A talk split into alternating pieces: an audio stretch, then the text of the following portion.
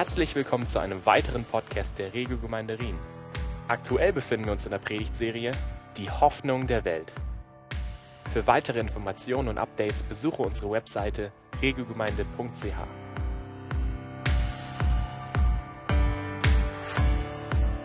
Vater, wir danken dir für die Zeit, dass du hier bist. Wir danken dir, dass du zu uns redest. Und danke, dass du jetzt auch sprichst durch dein Wort. Wir danken dir für, für die Wahrheit, dass du König bist in unserem Leben über uns, aber nicht nur hier lokal, sondern auf der ganzen Welt. Und wir möchten auch diese ganze Welt im Blick haben die ganze, deinen ganzen Leib, dass du dir ein Volk sammelst auf dieser ganzen Erde, Herr. Und das ist überall schon, die ganze Kirchengeschichte so war, dass auch da, wo gerade äh, Menschen verfolgt wurden, wo der Druck am höchsten war, dass sich dort dein Reich am meisten ausgebreitet hat. Jemand hat gesagt, äh, die Christen irgendwie äh, mundtot zu machen oder sogar zu töten, ist so, als wenn man eine Pusteblume umbringen möchte, indem man gegen sie bläst. Und es hat letztendlich nur dazu geführt, dass dein Reich sich immer mehr ausgebreitet hat. Es ist auch heute noch so, dass der, äh, das Blut der Märtyrer der Same der Kirche ist und dass du Menschen benutzt. Aber gleichzeitig möchten wir auch heute an diesem Tag besonders daran denken und dafür beten, dass du Menschen, die einfach in Not sind, die herausgefordert sind, die, äh, ob es Flüchtlinge sind, ob es Menschen sind, die im Gefängnis sind um deines Namens willen, dass du ihnen nah bist, dass du sie tröstest und dass du ihnen auch ganz neu diese Sicht von deiner Gemeinde vor Augen führst und ihnen klar machst, wozu sie gehören, in welchem Plan sie drinnen sind. Und um diesen Plan geht es auch heute. Und wir bitten dich, Herr, dass wir durch diese Serie ganz neu verstehen, was deine Absichten sind. Dass du zu unseren Herzen sprichst, dass die Wahrheit uns frei macht und motiviert. Alle sagen Amen. Ich persönlich freue mich auch sehr über die neue Predigtserie. Das hilft ja immer, wenn der Preacher selber auch begeistert ist. Ja, es wäre blöd, wenn man jetzt sagen so, oh, hier ist ein blödes Thema. Ja, hat mir irgendjemand gegeben. Die neue Predigtserie versucht, die Frage zu beantworten oder der Frage nachzugehen, what on earth is the church? Und das klappt eigentlich, das funzt so richtig der Spruch eigentlich nur im Englischsprachigen, weil diese gewisse Doppeldeutigkeit. Frei übersetzt auf Deutsch müsste man sagen, was um Himmels Willen ist die Gemeinde? What on earth is the church? Und die Antwort auf diese Frage und der Titel der Serie lautet die Hoffnung der Welt. Und das ist eigentlich ein ziemlicher Mundvoll. Right? Und äh, wir reden jetzt auch nicht nur von der Regiogemeinde, so das wäre ganz demütig, da müssten wir dann noch mal eine Serie über Demut nachschieben. Die Regiogemeinde, die Hoffnung der Welt. Ja, right. Wir sind Teil von dem. Aber natürlich geht es um die gesamte äh, Gemeinde weltweit, auch hier vor Ort, die verschiedensten Gemeinden, alle, die zu Gott gehören, zu seinem Volk gehören. Und es geht in dieser Serie darum, besser zu verstehen, welche Absichten Gott mit der Gemeinde auf der Erde verfolgt. Und dadurch eine vermehrte Liebe und Begeisterung für die Gemeinde Jesu zu bekommen. Ich glaube, das ist ganz entscheidend wichtig für jeden Christen, dass er eine Sicht bekommt, was Gott eigentlich sich dabei gedacht hat.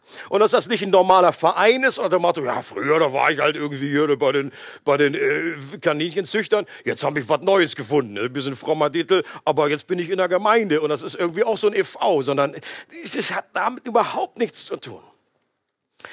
Was bedeutet es, dass die Gemeinde der Hoffnung der Welt ist? Und wie können wir gemeinsam einen konkreten Beitrag der Hoffnung leisten?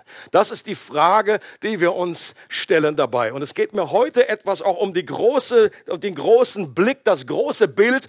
Ähm, ich brauche das für mich immer wieder innerlich rauszuzoomen und nicht so dichte dran zu gucken. Manchmal ist man im Gestrüpp und im Alltag, äh, wenn man für Gemeinde arbeitet und so weiß man da drin, dass man wie bei Google Earth mal wieder, mal wieder wieder rauszoomen und sagen, ah, ah, that's, that's the big picture. The big picture. Und darum soll es heute gehen. Paulus war einer der Menschen, der vielleicht die größte Offenbarung von dem erhalten hat, was Gemeinde in Gottes Augen ist. Er sagt an einer Stelle, dass er sein Evangelium nicht von Menschen gelernt hat, sondern von Jesus selbst. Das ist cool. Paulus sagt, Jesus selber hat mir erzählt, was sein Plan ist. Er selber hat mir offenbart, worum es eigentlich geht. Das haben mir nicht Menschen beigebracht, sondern Paulus als ein spezieller Apostel hat eine Offenbarung von Jesus bekommen.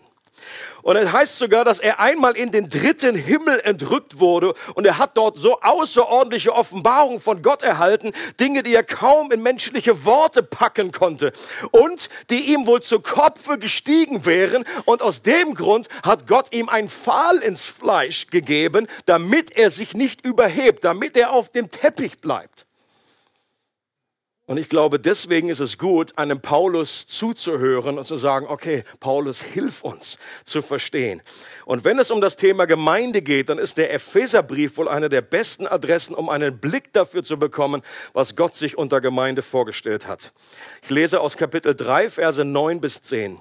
Paulus sagt, es ist mein Auftrag, allen Menschen die Augen dafür zu öffnen, wie der Plan verwirklicht wird, dem Gott, der Schöpfer des Universums, vor aller Zeit gefasst hat. Bisher war dieser Plan ein in Gott selbst verborgenes Geheimnis. Doch jetzt sollen die Mächte und Gewalten in der unsichtbaren Welt durch die Gemeinde die vielfarbige Weisheit Gottes erkennen. I love that scripture.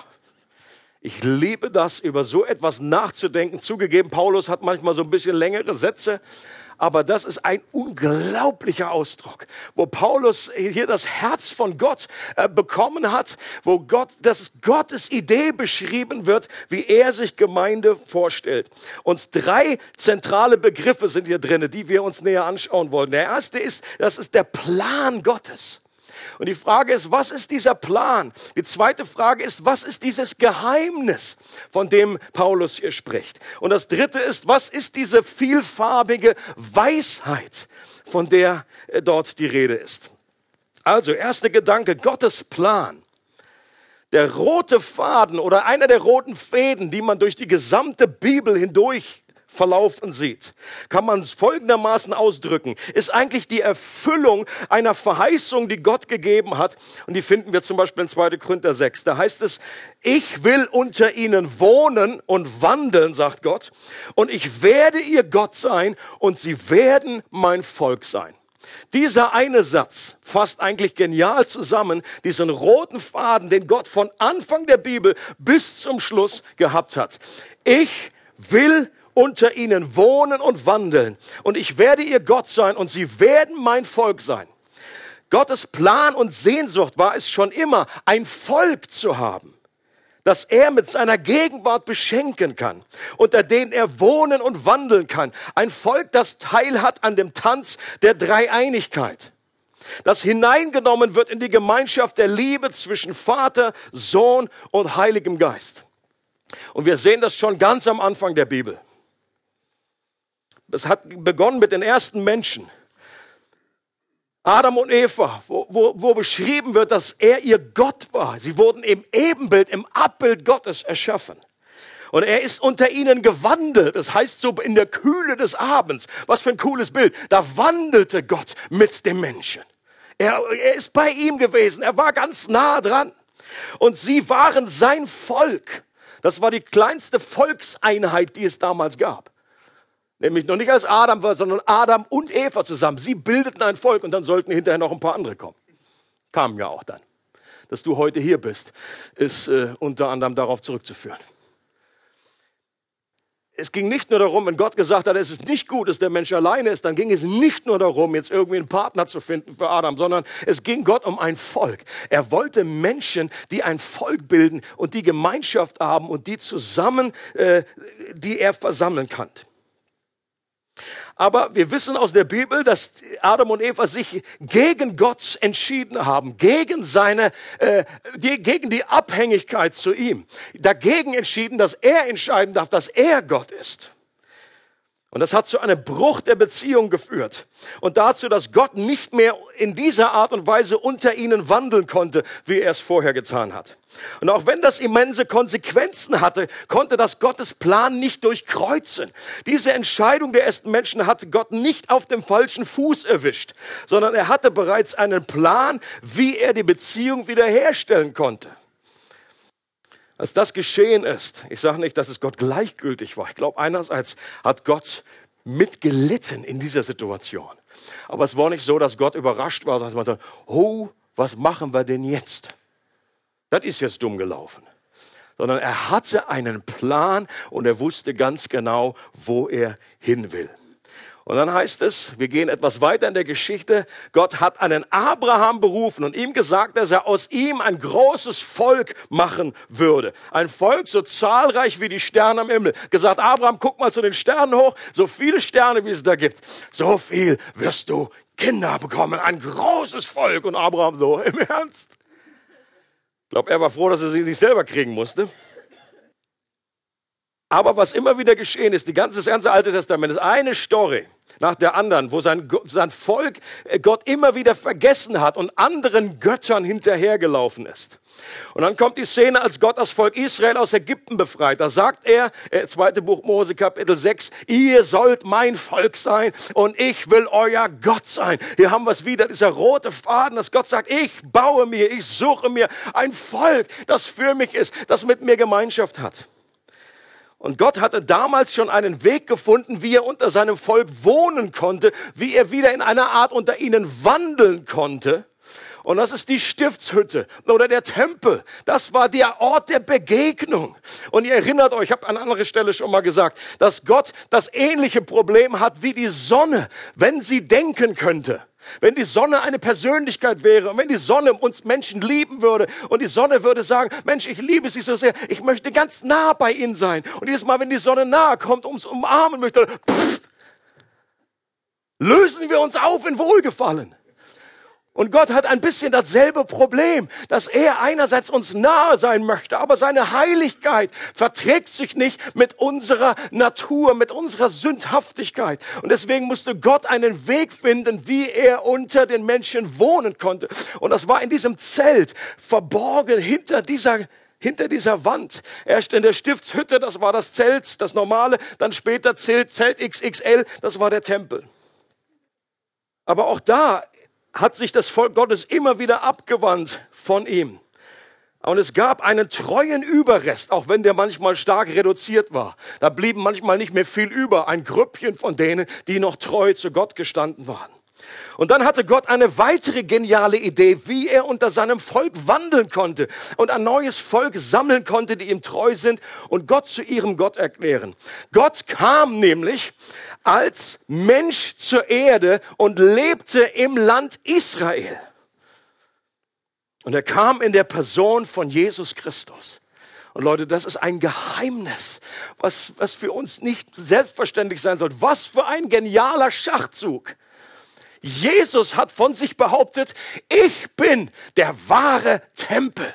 Das, was im alten Bund eigentlich nur ein Hinweis war, dieses Zelt, Stiftshütte, dann der Tempel, und das wurde personifiziert in Jesus. In Jesus war die Gegenwart Gottes. Jesus hat gesagt, wer mich sieht, der sieht den Vater. In mir könnt ihr Vergebung bekommen. In mir könnt ihr Beziehung zu Gott. Ich bin der Weg zum Vater. Und Jesus sammelt sich zwölf Personen um sich. Und Leute, diese Zahl ist kein Zufall. Jeder, jeder Jude wusste, wenn Jesus jetzt, das Volk Israel bestand aus zwölf Stämmen. Und diese Zeit dieses Volkes ähm, in der Kontinuität, in dem, was dann weiterhin noch verheißen wurde, ist Jesus, der innerhalb dieses alttestamentlichen Volkes jetzt zwölf Menschen um sich sammelt das war ein ganz klares Bild dafür, dass Jesus jetzt in dem alttestamentlichen Volk ein neues Volk sich sammelt, was ihm folgt und wo Gott wieder im Mittelpunkt steht. Und dann spulen wir einmal nach vorne bis zum Ende der Bibel, in Offenbarung 21.3. Da heißt es, seht, die Wohnung Gottes ist jetzt bei den Menschen. Gott wird in ihrer Mitte wohnen und sie werden sein Volk sein. Hier haben wir schon wieder den roten Faden, der sich bis zum Schluss hindurch streckt. Jetzt zum zweiten Gedanken, das Geheimnis. Was ist dieses Geheimnis? Der aufmerksame Zuhörer und wo ihr ja alle dazugehört, hat jetzt natürlich erkannt, dass ich bei dem roten Faden etwas Entscheidendes ausgelassen habe. Was ist das bis dahin verborgene Geheimnis, von dem Paulus redet? Was ist der Teil des Planes Gottes, der im Alten Testament noch verborgen war? Die Antwort lautet die Gemeinde Jesu Christi. Oder im Englischen klingt es immer schöner, finde ich. The Church. The Church. Ich liebe diesen Ausdruck. Ich liebe es einfach, wie es klingt manchmal. Ich, ich habe mal so ein gewisses Problem, dass ich oft in Englisch bete, weil da denke ich irgendwie, bin ich gesalbter oder da hört mich auch Gott besser. Manche Begriffe, die kommen einfach besser. What on earth is the church? Die Gemeinde Jesu. Das ist das neutestamentliche Volk Gottes, das nicht nur aus einer einzigen Nation besteht, sondern aus Juden und Heiden was übrigens alles abdeckt, was es jemals an, an Nationen auf dieser Welt gibt, aus jüdischer Sicht. Okay? Aus jüdischer Sicht gab es nur Juden und Heiden, alle anderen. Okay? Also, entweder du bist Jude von Geburt oder du bist, gehörst zu Heiden. Alles andere. Das ist eigentlich das Einzige. Aber schön, dass wir alle drinne sind. Schön, dass da keiner rausfällt. Alle gehören in diese Kategorien. Und das große Geheimnis, was eigentlich im Alten Testament nicht, nicht, nicht so klar war, was für die Juden undenkbar war, dass es jetzt einfach, dass Gott sich ein Volk sucht, was aus Juden und allen anderen zusammengesetzt wird. Das war die große Überraschung. Das war das große Geheimnis, was, worüber Jesus kaum geredet hat, nur in Andeutungen, worum im Alten Testament es verborgen war, obwohl es im Alten Testament Hinweise darauf gab nicht zu knapp. In dem aus Neuen Testament werden dann viele alttestamentlichen Stellen ausgelegt und sie werden hingedeutet. Die ersten Apostel deuten sie auf das, was jetzt in der Gemeinde passiert. Ein Beispiel gebe ich euch. In Jesaja 2, da steht, und alle Nationen werden zu ihm strömen, nämlich zu diesem Berg Gottes. Und viele Völker werden hingehen und sagen, kommt, lasst uns hinaufziehen zum Berge des Herrn. Viele kennen das noch als Lied, ja? Lasst uns gehen hinauf zum Berge unseres Herrn zum Hause Gottes und so weiter. Dass er uns aufgrund seiner Wege belehre und wir auf seinen Faden gehen, denn von Zion wird Weisung ausgehen und das Wort des Herrn von Jerusalem. Das ist ein alttestamentliches Prophezeiung und jeder Jude hat das im Grunde verstanden als, äh, als Pilgerreise. Aha, es wird also mal eine Zeit kommen, da werden auch andere Nationen, die werden alle zu, nach Jerusalem kommen. Ist ja wunderbar, da sind wir ja schon da und dann, dann kommen die halt alle, super. Aber interessant ist, dass im Neuen Testament die Verheißung von dieser Prophezeiung anders gedeutet wird.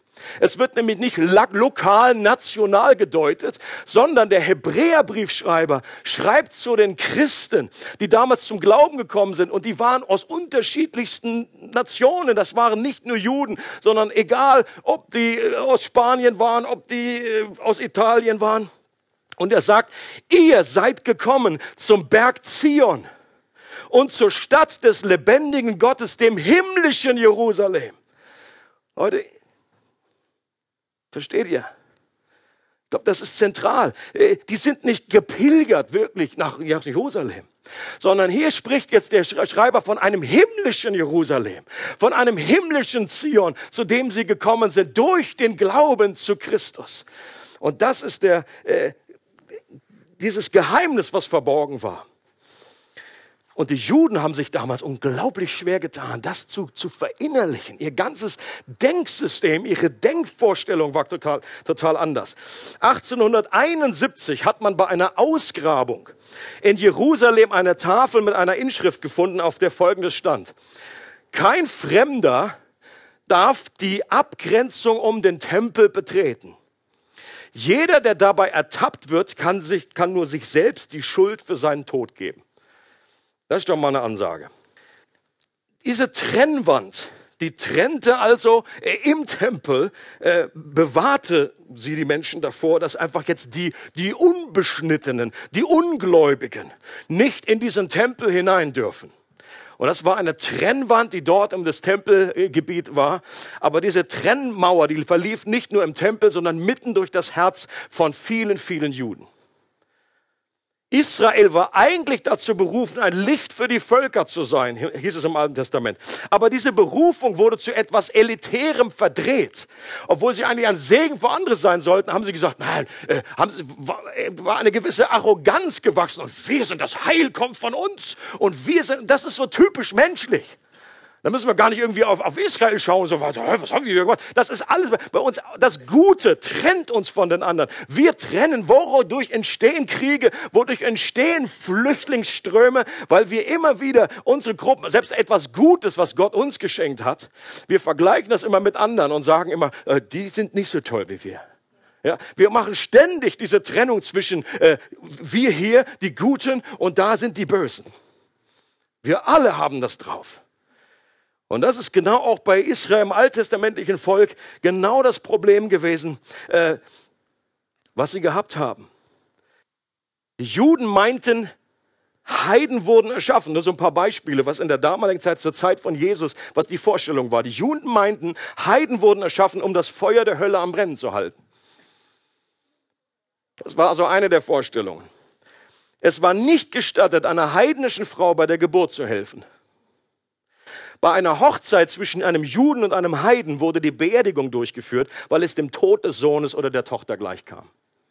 Ja, ein Jude durfte nicht in das Haus eines Heiden. Und wir kennen die Story von Petrus. Was das den gekostet hat, da musste Gott richtig auffahren. Der musste Multimedia, der musste mit Visionen und so weiter und zappelndem Viehzeug. Nicht nur einmal, sondern dreimal kam dann einfach dieses Tuch runter und Petrus sagt, das mache ich im Leben nicht. Ja, ich bin ein, ein braver jüdischer Junge, das war immer bäh, bäh, bäh. Das ist unsauber, das fasst du nicht an. Und Gott sagt, du nenne nicht unrein, was ich für rein erklärt habe. Und Petrus, okay.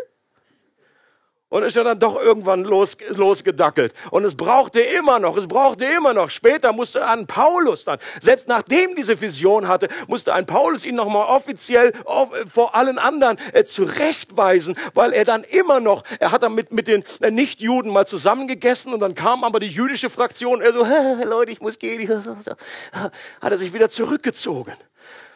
Und Paulus sagt, warum verrätst du das Evangelium? Das war ein, ein massiver Verrat an dem, was eigentlich Gott jetzt im neuen Bund getan hat. Und hier lesen wir in Epheser 2 noch eine geniale Stelle, was dieses Geheimnis beinhaltete. Sein Ziel war es, Gottes Ziel war es, Juden und Nichtjuden durch die Verbindung mit ihm selbst zu einem neuen Menschen zu machen und auf diese Weise Frieden zu schaffen. Dadurch, dass er am Kreuz starb, hat er sowohl Juden als auch Nichtjuden mit Gott versöhnt und zu einem einzigen Leib der Gemeinde zusammengefügt. Durch seinen eigenen Tod hat er die Feindschaft getötet. Auch das ist so ein unglaublich genialer äh, Ausdruck von diesem dieses Geheimnis, was verborgen war, was die Juden lange Zeit Mühe hatten, das zu verstehen. Und in der ersten Christenheit war die Frage immer, ja, jetzt, die, die jetzt nur zum Glauben gekommen sind, aus die, die Heiden, müssen die jetzt Juden werden erst, damit sie Christen werden? Oder wie läuft das? Müssen die sich beschneiden lassen? Und die von den Nationen haben natürlich gesagt, ja, die Juden, die sollen jetzt mal mehr, werden wie, wie wir. Aber Paulus sagt, Leute, es ist etwas komplett Neues, was Gott hat entstehen lassen. Es war nicht nur irgendwie, dass das Alte etwas bisschen äh, äh, getuned wurde, irgendwie aufgemotzt, ein kleines Update erhalten hat. Nein, es ist etwas komplett Neues, was es vorher noch nie gegeben hatte. Nämlich die Gemeinde, der eine neue Mensch. Hier sagt Paulus ganz klar, dass nicht nur die Heiden versöhnt werden mussten mit Gott, sondern auch die Juden mussten versöhnt werden mit Gott. Und es geht nicht darum, die beiden jetzt irgendwie zusammenzuführen, den Heiden zum Juden zu machen oder andersrum, sondern beide haben sich getroffen wie ein Dreieck in dem neuen Menschen, der oben entstanden ist. Das ist eine neue Gemeinschaft, eine neue Gesellschaft von Menschen, die Gott geschaffen hat. Und diese Sicht zu bekommen, ist unglaublich hilfreich. Es gibt Kreise, in denen die Sicht vertreten wird, dass die Gemeinde nicht von Anfang an Gottes Plan gewesen wäre. Die Argumentation geht ungefähr so. Jesus hätte den Juden das Reich Gottes angeboten die haben aber Danken abgelehnt und wollten irgendwie nicht. Und daraufhin hat Gott sich den Nationen zugewandt und hat jetzt irgendwie Plan B geschaltet. Und ich glaube, das ist eine falsche Sicht der Dinge. Das ist eine falsche Sicht der Dinge. Paulus sagt doch ganz deutlich in diesem, dass dieser Plan schon vor aller Zeit entwickelt wurde. Das war doch jetzt nicht Plan B, dass die Gemeinde aufgemacht wurde. Das war doch schon immer das Ziel von dem, dass Gott einen, nicht nur ein Volk, nicht nur eine Nation hat, sondern dass jetzt mehrere Nationen zusammenkommen und das eine neue Volk bilden, der eine neue Mensch. Das ist jedenfalls mein Verständnis. Das ist der Höhepunkt von dem, was Paulus sagt. Das ist die Weisheit Gottes.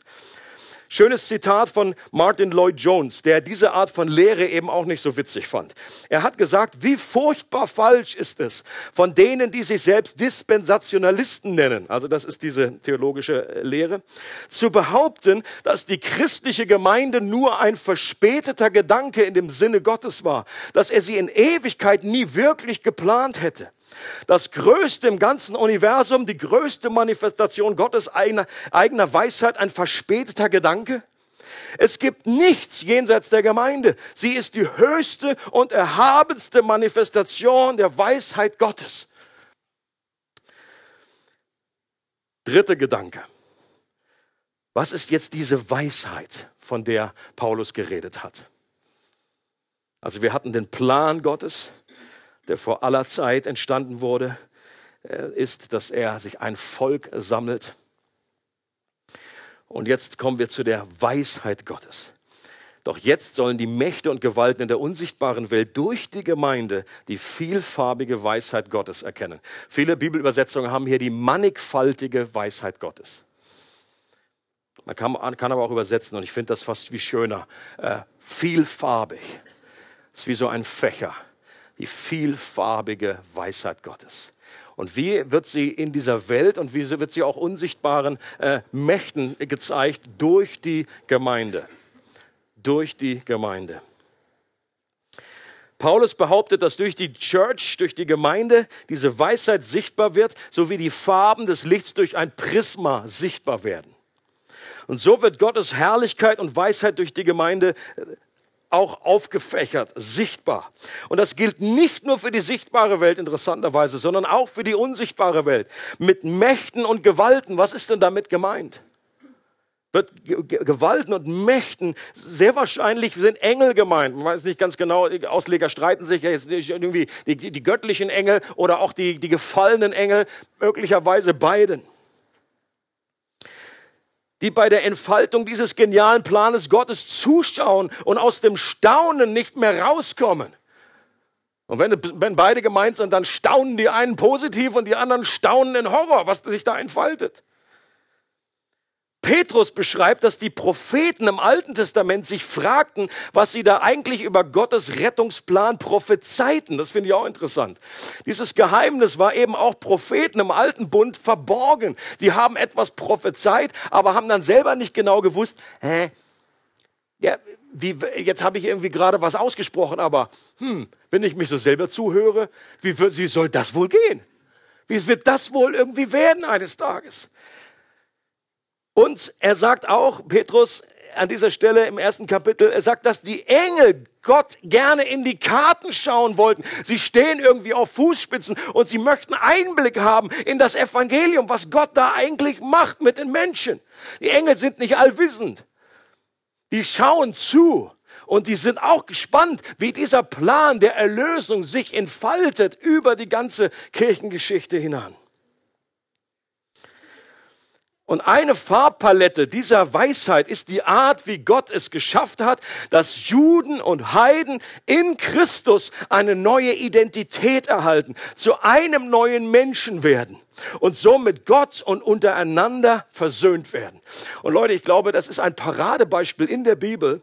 Gott hat das sicherlich so gefügt, dass das im Grunde, wir sagen, wir reden von Hund und Katz, die sich nicht ausstehen können oder die einfach wie, wie, wie Feuer und Eis. Ich glaube, es gibt nichts, was so, was du, Jude und Heide, wenn man ein bisschen Einblick hat in die damalige Zeit, es gab nichts, was sich fast, fast so äh, widersprochen hat scheinbar. Und dass das möglich war, die zu versöhnen, die in eine Gemeinde hineinzubringen. Leute, wenn das möglich war, dann ist alles andere möglich. Amen. In Christus gibt es weder Jude noch Grieche, heißt es an anderer Stelle. Weder Sklave noch Freier. Weder Mann noch Frau. Weder arm noch reich. Weder schwarz noch weiß. Weder jung noch alt. Weder Doktortitel noch kein Doktortitel. Weder Basler noch Züricher. Gibt's auch eine Stelle. Jetzt kommt, weder Schweizer noch Deutscher. Okay? Weder Italiener noch Albaner. Weder Amerikaner noch Spanier. Weder Österreicher noch Dominikanische Republikaner. das ist eine Wortschöpfung, die gibt es eigentlich gar nicht. Und aus welcher äh, nationalen Hintergrund du auch kommst, du darfst dich da gerne einsetzen. Italiener sehe ich hier noch, habe ich die schon erwähnt. Ähm, und diese Unterschiede, die beschreiben uns und die werden nicht aufgehoben. Okay? Ist nicht alles, dass wir jetzt ein Einheitsbrei sind. Das ist, das, äh, das ist ja gerade das Wunderbare, diese Vielfalt. Aber sie definieren uns nicht mehr. Sie sind nicht unsere letzte Identität. Unsere wahre Identität ist, wir gehören in Christus zu dem einen neuen Menschen. Wir gehören zu einer Familie, sind Bürger des Himmels. Wir sind versöhnt mit Gott und können deshalb die Versöhnung auch untereinander leben. Und das hat eine unglaubliche Macht, die wir selbst oft gar nicht wahrnehmen. Und ich wünsche mir, dass wir das verstehen. Ich wünsche mir, dass wir Gottes Perspektive, diese mannigfaltige, diese vielfarbige Weisheit Gottes, dass wir das checken, dass das in unser Herz einsickert es gab vor einigen Jahren mal so eine Gemeindewachstumsbewegung, die hat gesagt, Mensch, wir müssen eigentlich viel mehr homogene Gruppen bauen. Wir müssen Gemeinden so aufbauen, dass die irgendwie aus homogenen Gruppen besteht. Und dass wir irgendwie, ähm, was was ich, irgendwie aus, aus Lehrern irgendwie was sammeln oder Doktoren, dass wir die sammeln und eine Church machen. Äh, und dann einfach, dass man hier nur aus einem Land irgendwie eine Gemeinde sammelt. Ich persönlich bin nicht so der große Freund dafür. Warum? Weil ich glaube, es ist gerade der Plan Gottes. Es ist doch gerade die Weisheit, dass wir in der Vielfalt und in der Andersartigkeit zusammenkommen. Deswegen hat Gott extra Heiden und äh, Juden zusammengestellt. Und erst recht, ich bin so froh, hier in einer Art International Gemeinde zu sein. Drei Länder, ich hatte damals irgendwann mal durchgezählt, vielleicht ist es jetzt schon wieder anders, aber in, selbst in unserer überschaubaren Gemeindegröße waren 15 Nationen vertreten. Und das ist etwas, was wir schätzen sollten. Was Gott liebt, was Gott schätzt, was er gerne hat. Und was für eine Möglichkeit, diese, diese Herrlichkeit Gottes, diese Versöhnung Gottes einer Welt sichtbar zu machen, ist, wenn wir klarkommen miteinander. Daran wird die Welt erkennen, dass ihr meine Jünger seid, wenn ihr Liebe habt zueinander. Okay? Und diese Liebe ist doch dann besonders deutlich, wenn wir mit Menschen zusammen sind, mit denen wir sonst im Leben nicht zusammen wären. Das Einzige, was uns verbindet in der Gemeinde, ist der gemeinsame Herr. Die Liebe zu dem gemeinsamen Herrn. Und sonst, wenn wir keine Christen wären, dann würden wir mit vielen Leuten überhaupt nichts zu tun haben, weil die komplett anders sind. Nicht böse, anders. Wichtiger Unterschied.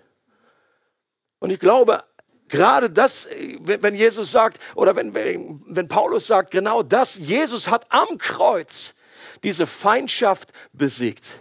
Er hat am Kreuz durch sein Blut äh, äh, äh, genau das erlangt, dass wir eins sein können vor ihm. Denn am Kreuz stehen wir alle auf einer Ebene. Okay? Das ist ja das Geniale dass damals weder der Jude sagen konnte, ah, ich habe jetzt hier den riesen Vorteil und ich muss mal irgendwie gar nicht mit zwischen Gott und mir versöhnt werden. Nein, nein, wir hatten alle, der eine neue Mensch, der Zugang war genau in Christus durch den Glauben, ist genau gleich. Wir alle können uns nicht irgendwie etwas äh, rühmen und sagen, dass ich habe jetzt etwas Besonderes, sondern wir sind alle Sünder, die durch Gottes Gnade gerechtfertigt wurden. Und das ist die große der große Clou an dem Ganzen. Und das ist nur eine Farbe der vielfarbigen Weisheiten Gottes. Und wir werden uns im Verlauf der Serie noch andere Farben anschauen, die durch die Gemeinde sichtbar werden. John Stott hat folgende, folgendes Zitat gebracht. Er sagt, eines unserer größten evangelikalen blinden Flecken ist es, die zentrale Bedeutung der Gemeinde zu übersehen. Ich möchte hier kurz pausieren. Eine unserer größten evangelikalen Blindenflecken ist es, die zentrale Bedeutung der Gemeinde zu übersehen. Ich möchte dich fragen, hast du die Bedeutung der Gemeinde verstanden? Und wenn nicht, dann bist du hier genau richtig. In dieser Serie, wir werden einfach das neu in den Fokus nehmen, weil ich glaube, das macht einen Riesenunterschied für uns in der Art und Weise, wie du dein Christsein lebst in der Art und Weise, ob du, du kannst einfach zum Sonntag Gottesdienst in ganz normaler Form gehen, sagen, oh, da ist nett, da gibt's Kaffee, da gibt's nette Gespräche, da quatscht einer immer ein bisschen, zwar ein bisschen zu lang, aber meistens gut, ist baulich, ist interessant. Oder du hast eine völlig andere Sicht und Perspektive. Du weißt, was hier gebaut wird mit all den irdischen, mit all den Schwierigkeiten. Das ist etwas, was Ewigkeitscharakter hat. Das ist etwas, was Gott in seinem Weisheit sich ausgedacht hat und was sogar den Engeln etwas offenbart von der Weisheit Gottes. Und dass du über die Langstrecke motiviert bleibst, das hat damit zu tun, ob du erkannt hast, was die Church ist, was Gemeinde ist. What on earth is the church? Und dass du hier ein Verständnis davon bekommen hast. Ich kann, wenn ich mit Christen ähm, ein paar Minuten rede über dieses Thema, kann ich herausfinden, ob diese Person einfach weiß, äh, warum Jesus für sie gestorben ist, ob sie Christ ist, ja, oder ob sie eine echte Offenbarung hat, ob sie versteht, worum es in der Gemeinde geht. Das, das, das, kann ich schnell herausfinden. Warum? Weil dann die, die Perspektive, das Paradigma, die Sichtweise ist komplett anders. Komplett anders. Also es geht hier weiter. John Stott sagt, wir neigen dazu, individuelle Erlösung zu verkündigen, ohne zu der errettenden Gemeinschaft weiterzugehen. Wir betonen, dass Christus für uns starb, um uns von aller Schuld zu erlösen und nicht damit er sich ein Volk für sich selbst reinigte. Leute, eine der größten kulturellen Herausforderungen heute in unserer Zeit ist der Individualismus. Dass wir eigentlich immer wieder das Christsein nur auf uns beziehen. Jesus ist für mich gestorben, damit ich in den Himmel komme. Und dann suche ich mir noch irgendwie eine Gemeinde, weil ich will ja nicht alleine sein und es ist noch ganz nett da und wie gesagt. Aber das ist überhaupt, das ist doch die falsche Sichtweise. Gott hat sich nicht nur Einzelleute erlöst, sondern er hat sich ein Volk gewünscht. Er hat sich ein Volk. Jesus ist für die Gemeinde gestorben, heißt es. Er sucht sich ein Volk zusammen. Und in dem Moment, wo du Christ wirst, da bist du automatisch Teil von dieser Gemeinde. Du kannst gar nicht anders. Die Frage ist nicht, ob du in eine Gemeindebank gehst. Und ich rede jetzt natürlich einerseits von der weltweiten Gemeinde, aber die findet dann auch ihren persönlichen, ihren realen Ausdruck an einzelnen Ortsgruppen, wo du wirklich ein Einander findest. Vergebt einander, liebt einander. Wie willst du das machen, wenn du von Facebook aus zu Hause irgendwie auf der Couch liegst? Und neben dem Individualismus gibt es einen zweiten Grund, warum wir diese Bedeutung aus den Augen verlieren. Und zwar ist das, liegt das an dem Wasser, mit dem in jeder Gemeinde gekocht wird. Okay? Ich habe das schon öfter gehört. Früher hat man dann irgendwie äh, so Gemeinden gesagt, oh, da in Amerika oder in England, oh, da gibt es eine Gemeinde. Das ist unglaublich, was da abgeht. Und dann kommen manche Leute dahin und dann merken, wenn sie ein bisschen länger dabei sind, sagen sie, ja, da ist, da ist einiges an Geist Gottes da, aber hier wird auch viel mit Wasser gekocht. Das kenne ich irgendwie von zu Hause. Und das, das Wasser bedeutet das Menschliche, das Fehlerhafte, das Unfertige, dass man sich fragt, wie kann Gottes Weisheit und Vollkommenheit durch so eine zerbrochene, sündige Gemeinschaft von Menschen sichtbar werden? Ist das wirklich weise Gott? Hast du da keinen Fehler gemacht? Ich hätte da vielleicht eine andere Idee gehabt. Und das ist das Wunder der Gnade, Leute. Das Wunder, dass wir in Christus sind und sein vollkommenes Opfer uns in Gottes Augen vollkommen gemacht hat. Dass Gott uns heute schon so sieht, wie wir eines Tages sein werden. Dass Gott uns vergeben hat und uns immer wieder reinigt von jeder Ungerechtigkeit. Dass seine Gnade und Kraft nicht trotz unserer Schwachheit, sondern gerade in unserer Schwachheit zur Vollendung kommt. Und das ist das Geheimnis. Das ist dieses unglaubliche Wunder der Gnade Gottes und dem, was Church ausmacht. Zum Schluss noch ein Zitat von einem Mr. Powers. Und das finde ich auch sehr powerful, dieses Zitat. Er sagt folgendes. Die Gemeinde ist ein großes altes Schiff. Sie ächzt, sie schaukelt, sie schwankt und manchmal löst sie bei dir Übelkeit aus aber sie segelt dem Ziel entgegen. Und das hat sie immer getan und das wird sie immer tun bis ans Ende der Zeit mit dir oder ohne dich. I love it. Ist dir schlecht?